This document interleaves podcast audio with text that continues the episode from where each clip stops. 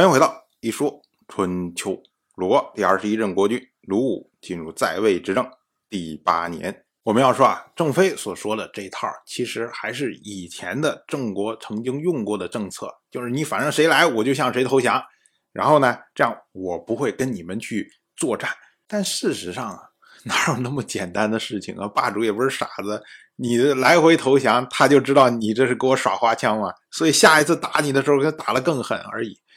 这种策略呢，以前已经被证明过，没有想象中的那么好使。所以呢，郑国的公孙郑舍之他就说：“他说小国之所以能侍奉大国，靠的是信用。小国没有信用，战祸每天都会发生，那离灭国也就不远了。我们之前五次盟会所奠定的信任，如今呢要背弃掉。虽然有楚国救援我们。”可是能有什么用呢？哎，郑舍之他所提的所谓五次盟会，指的是五年以前基泽之会，三年以前七之会、成帝之会，去年维之会，今年行丘之会。我们要说啊，因为郑国先君郑坤完在世的时候是完全跟随晋国行动，所以呢才会有这么多的盟会。那郑舍之他接着说啊。楚国亲近我们，对我们又没有什么好的结果，他们只不过是想把我们变成他的边役而已，所以我们不能顺从他，我们不如等待晋国。晋国当代的国君晋州贤明，他的中军、上军、下军、新军四个兵团将帅无缺，士卒装备完备，八清和睦，所以晋国一定不会放弃郑国。楚国劳师远征。粮食用完了，就一定会撤兵，对我们又能有多大的祸患？舍之听说，账莫如信呐！完善守城的器具，以疲惫楚军；依赖信用，以等待进军，不是也可以吗？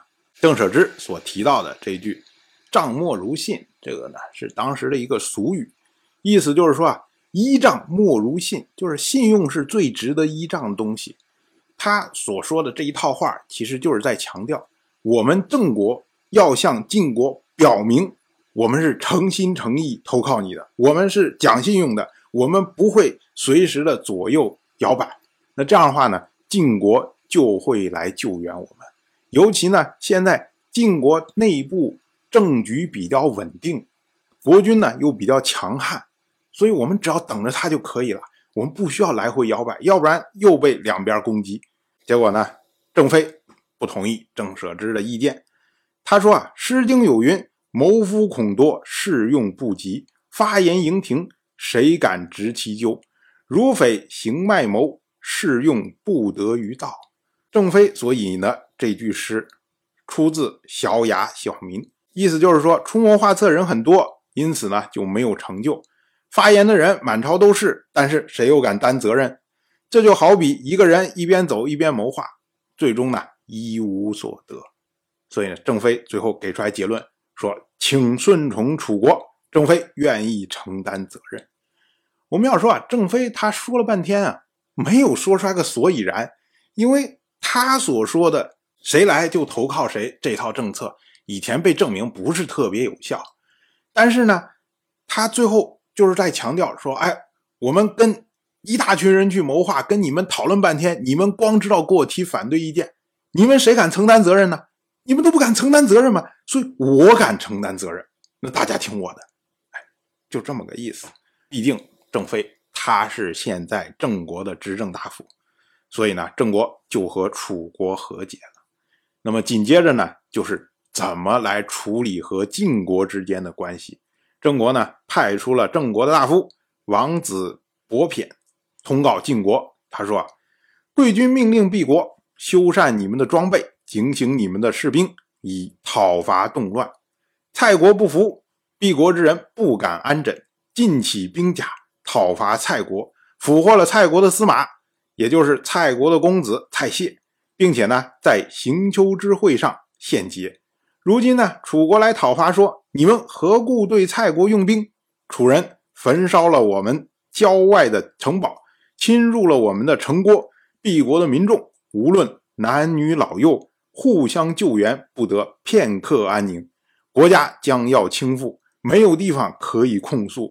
民众死亡者不是父兄，就是子弟，人人愁苦，不知道谁能给予庇佑。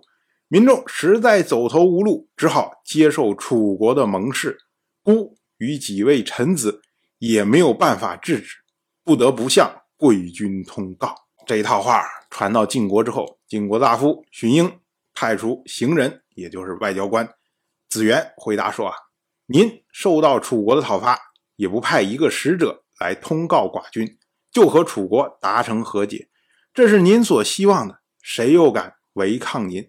寡君将率领诸侯和您在城下见面，请您再考虑吧。”我们要说啊，郑国这边啊，把自己说的一方面，我是因为你晋国的命令，所以去讨伐蔡国，结果被楚国所讨伐，哎。这责任是在你晋国，而我郑国这边呢，哎呀，被楚国打得非常的惨呐，已经是骸骨满地了，马上要灭国的这个样子了。所以呢，民众都出来说：“哎，我们不行了，一定要跟楚国和解，一定要跟楚国和解。”所以，我们被迫跟楚国和解，说的好像是不得已而为之啊，但实际上呢，理亏呀。我们之前反复强调过，盟国之间有。大事相互通告的义务，也就是楚国讨伐郑国，那么郑国首先应该通告给晋国，说：“哎，他们来讨伐我了，你赶快来救我。”或者说，你至少通告给晋国，说：“哎呀，楚国来讨伐我们，守不住了，我们要完了。”啊，这也是可以的。可是如今呢，你是先做主跟楚国之间达成和解，然后呢，才来通知晋国说：“哎，我们不得不和解啊，我们实在守不住啊。”这个呢？就违背了最基础的国与国之间的互信关系，所以晋国的愤怒可想而知啊！当然，我就这么一说，您就那么一听，感谢您的耐心陪伴。